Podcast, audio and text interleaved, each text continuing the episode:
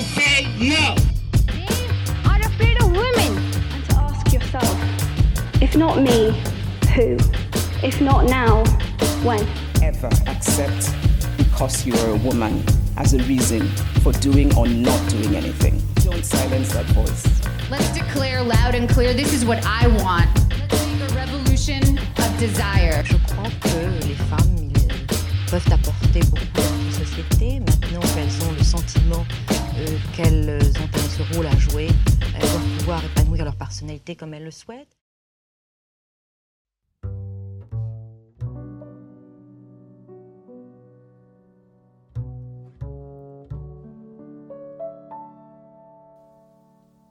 Bonjour à toutes et à tous. Ça faisait longtemps, mais je suis très heureuse de pouvoir vous proposer ce nouvel épisode de Mesdames.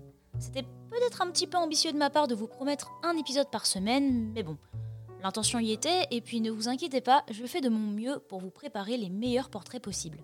Peut-être que c'est à cause de l'été, du fait que je sois au moment de l'enregistrement en Thaïlande, et que la vie, elle tourne un petit peu au ralenti ici. Mais j'avoue mon crime, c'est compliqué de prendre le temps de se poser et d'écrire en cette saison. Mais bon, l'épisode est là, je suis très heureuse de pouvoir vous l'offrir et je vous propose donc d'y plonger dès maintenant.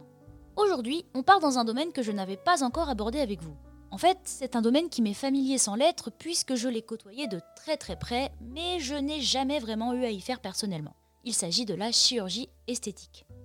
Alors, du coup, quand je dis que je l'ai côtoyé de près, c'est que j'ai vécu un petit peu en Corée du Sud et là-bas, se faire refaire le nez ou les paupières, c'est un peu comme aller chercher son pain. Bon, j'exagère, mais il s'y passe un tel culte de la beauté avec des critères extrêmement précis et exigeants, même si c'est pas vraiment le sujet de cet épisode, qu'il est très courant que les parents offrent à leurs enfants leur première opération, souvent c'est les paupières, après leur bac ou pour leur anniversaire. Certains chirurgiens esthétiques sont même reconnus là-bas comme étant celui qui a fait le visage de telle ou telle célébrité. Le rapport à la beauté et au paraître est très différent dans leur culture et dans la nôtre, mais il faut faire assez attention avant d'y porter un quelconque jugement. En effet, si ça peut nous paraître très superficiel et presque un peu méchant de la part de l'entourage d'un ou d'une adolescente de l'encourager à se refaire une partie du visage, il faut savoir que la discrimination physique est extrêmement répandue en Corée. Vous pouvez être super calé et sortir d'une très bonne fac, si vous avez une tête qui passe pas, c'est ciao. Là-bas, quand on est très beau, on s'ouvre beaucoup plus de portes et quand je dis beaucoup, c'est concret et ça permet de comprendre pourquoi les familles tiennent tant à ce que leurs enfants puissent avoir accès à de meilleures parties, un meilleur job. On pourrait parler longtemps du mal que ça fait à la jeunesse coréenne, mais on n'est pas là pour ça. Je ne vais pas vous parler d'une femme coréenne aujourd'hui, même si j'aimerais beaucoup et que ça arrivera sûrement. Cependant, c'est un petit peu la raison pour laquelle j'ai eu aujourd'hui envie de vous parler d'une autre femme dans ce domaine précis qu'est la chirurgie esthétique. Je ne sais pas trop pour vous, mais moi, quand on me parle de chirurgie esthétique, j'ai deux choses qui me viennent en tête. La première, ce sont les vidéos archi flippantes d'opérations ouvertes au calme sur TikTok et la seconde, c'est que je m'imagine direct un homme dans le rôle du chirurgien. Déjà, il faut prendre du recul et se dire qu'au début, la chirurgie esthétique se fondait sur la chirurgie en général, puisqu'elle était plus reconstructrice que plastique. En effet, il s'agissait plutôt de rafistoler les horreurs que la guerre pouvait causer sur certaines personnes avant d'introduire la question même de la beauté. Ceux que l'on considère aujourd'hui comme les pères de la chirurgie esthétique, comme Jacques Joseph et Sir Harold Gillis à la fin du 19e siècle, n'étaient d'ailleurs pas des chirurgiens plastiques à la base, le dernier, par exemple, il était orthopédiste, alors bon, rien à voir. Vous l'aurez compris, aujourd'hui on va parler féminisme et bistouri avec le portrait de Suzanne Noël.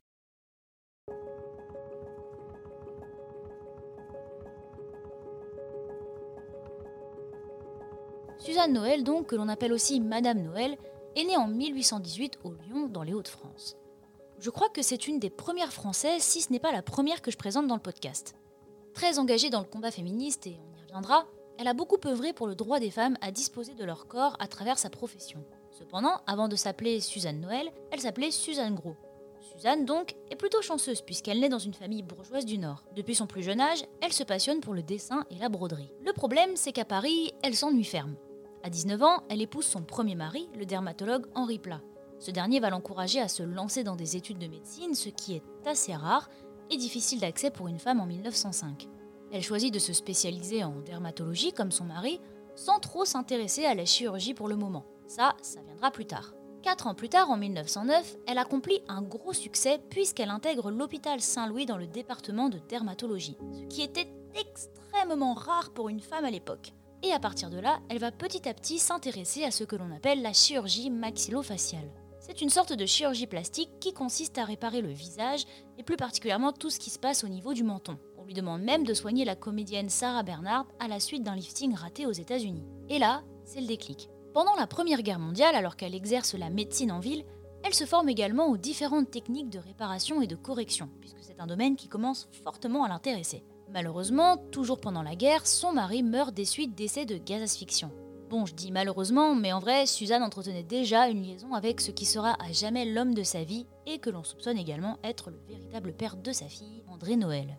Et comme un malheur ne vient jamais seul, Jacqueline, la fille de Suzanne, succombe de la grippe espagnole en 1922. Fou de tristesse, André Noël se jettera dans la Seine deux ans plus tard. Là, vous vous dites, ok, attendez, Suzanne, elle va devenir cinglée. Son premier mari meurt, sa fille meurt, et l'amour de sa vie se suicide. Elle est donc seule et vit d'un métier où les femmes étaient peu nombreuses, voire inexistantes, et pas super bien vues. Eh bien, sachez que Suzanne est une femme incroyablement badass, puisque malgré ses pertes et la profonde tristesse qu'elle devait ressentir à ce moment, elle ne se laisse pas abattre. Profondément impliquée dans la situation et le droit des femmes de son époque, elle décide donc de se plonger corps et âme dans la chirurgie esthétique qu'elle considère comme très importante pour améliorer leurs conditions de vie.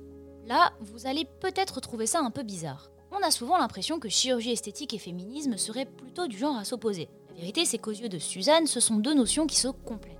La chirurgie esthétique, pour elle, c'est quelque chose de très pragmatique, et son approche de la discipline est concrète. La beauté, c'est un capital. Priver les femmes de ce capital, c'est les condamner à être exclus de la société, c'est leur fermer les portes à de bons partis, à un bon travail et à une vraie vie sociale.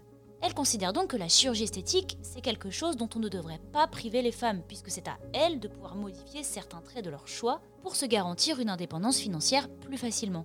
Et oui, Suzanne était une énorme badass qui voulait que les femmes profitent de leur argent un peu comme elles le veulent, sans être bloquées par quelque chose de, selon elle, aussi modifiable qu'un nez crochu ou un menton un petit peu trop avancé.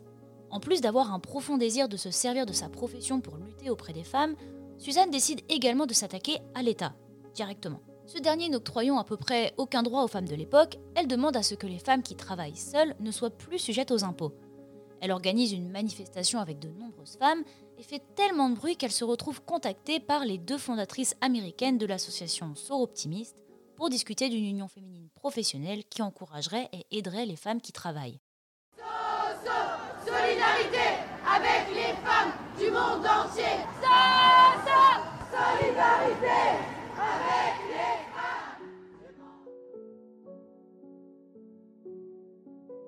Motivée par cette idée, elle fonde le premier club Optimiste à Paris en 1924, mais également celui de La Haye, Amsterdam, Vienne, Berlin, Anvers, Genève, les clubs baltes, ceux d'Oslo, Budapest et même ceux de Pékin et Tokyo. Une femme très occupée donc. Je n'avais absolument pas cette information en tête quand j'ai commencé à écrire l'épisode sur Suzanne Noël, mais je suis très heureuse de pouvoir à mon tour faire partie de cette association à qui est le tout dernier et jeune club de France des Soroptimistes en 2022. Cette association lutte toujours pour l'accès à l'éducation et le leadership des femmes à travers le monde. Toujours passionnée de chirurgie esthétique, elle combine sa profession et son combat. Dans son cabinet à Paris, elle opère de nombreuses femmes et elle ne fait pas payer les plus pauvres. Artistes reconnus, femmes d'affaires, enseignantes, ouvrières, Suzanne est devenue la réparatrice de toutes ces femmes, une femme extrêmement compétente et une véritable alliée qui leur permet de reprendre le contrôle de leur vie et de leur carrière. Après avoir réalisé presque 2500 liftings et autres opérations, elle se joint à d'autres praticiens pour permettre la légitimation de la chirurgie esthétique comme telle. Puis, enfin, en 1928, elle reçoit la Légion d'honneur pour sa contribution à la notoriété scientifique de la chirurgie plastique. Bien que petit à petit et à cause d'une opération de la cataracte qui endommagera sa vue, Suzanne ne pratique plus autant d'opérations par manque de précision, elle reste très active dans la lutte pour le droit des femmes et se dévoue à l'association des Soroptimistes. On pourrait croire qu'elle finirait sa carrière de chirurgienne maintenant, tranquillement, après avoir autant combattu pour le droit des femmes à faire ce qu'elles veulent de leur corps, après avoir réparé des artistes internationales, des ouvrières blessées, mais ça serait mal connaître celle que l'on appelle maintenant Madame Noël. Pendant la Seconde Guerre mondiale de 39-45, elle se remet au travail à temps plein, malgré ses propres opérations. Elle modifie le visage de soldats recherchés par la Gestapo et répare encore une fois les déportés des camps. La raison pour laquelle son travail est particulièrement apprécié, d'une part des femmes mais également de l'armée, c'est que sa technique ne laisse que peu ou pas de traces, ni de cicatrices d'ailleurs. Et dans le cadre de la guerre, c'est un savoir particulièrement précieux. Après la guerre, elle décide de promouvoir ses idées et son combat à travers le monde. Les femmes dans la chirurgie plastique sont encore peu nombreuses, et au même moment, les mouvements en faveur du droit de vote des femmes se font entendre. Suzanne Noël se battra sans relâche pour l'émancipation des femmes, parlant de son parcours, de son expérience, de ce que sa profession lui a permis d'accomplir et de réaliser à travers de nombreuses conférences. savoir qu'il soit sur des sujets techniques purement liés à la chirurgie plastique ou à la condition des femmes passionne et permettront à beaucoup de femmes après elle de se pencher sur la question de la beauté, de l'indépendance financière et surtout de la question du droit des femmes à disposer de leur corps.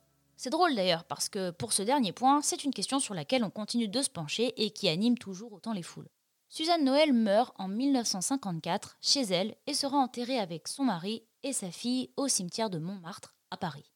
Mais vous savez ce qui reste le plus beau dans cette histoire? C'est que dix ans plus tôt, en 1944, Suzanne Noël aura la chance de faire partie du petit nombre de femmes à pouvoir concrétiser ce pourquoi elle se sera battue, puisqu'elle votera pour la première fois en France avec de nombreuses autres suffragettes.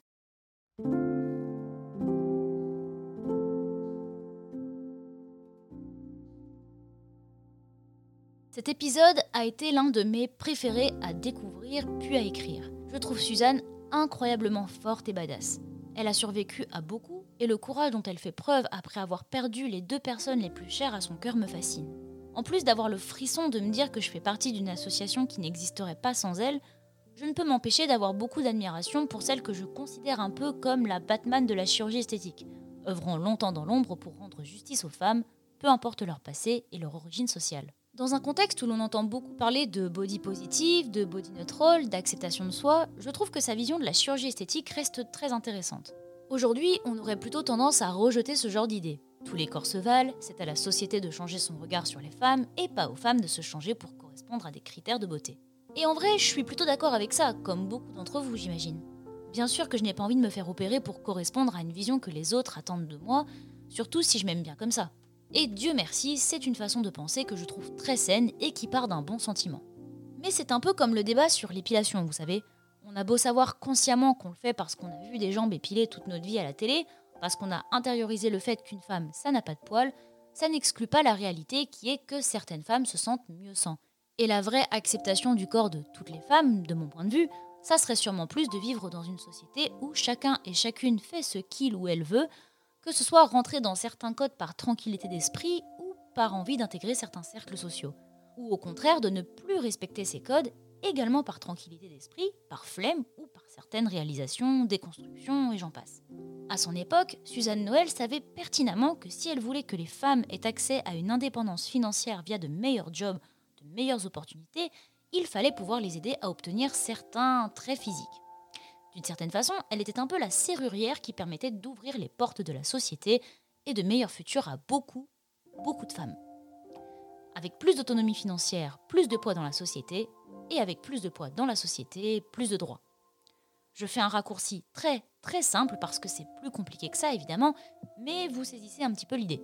Sans la chirurgie esthétique de Suzanne Noël, je pense que l'on aurait attendu un peu plus longtemps avant de s'intéresser au combat pour l'émancipation des femmes. Madame Noël et son parcours m'auront beaucoup fait réfléchir sur mon propre rapport à la beauté. Je repense à certaines discussions avec un certain recul maintenant. J'espère donc qu'il vous aura plu et qu'au-delà de prendre les fourches pour juger n'importe quel type de corps, on se pose 30 secondes pour penser à Suzanne. Ça nous aidera peut-être à prendre les fourches, mais pour dire à qui veut l'entendre qu'on fait bien ce qu'on veut avec nos corps et notre portefeuille. Alors de la part de toutes les femmes qui travaillent, merci Suzanne. Si vous avez aimé cet épisode de Mesdames, n'hésitez pas à vous abonner au podcast via l'application de podcast que vous utilisez et à me laisser un commentaire et 5 étoiles sur Apple Podcast. C'est ce qui m'aidera à faire connaître le projet et je vous en serai grandement reconnaissante. Merci.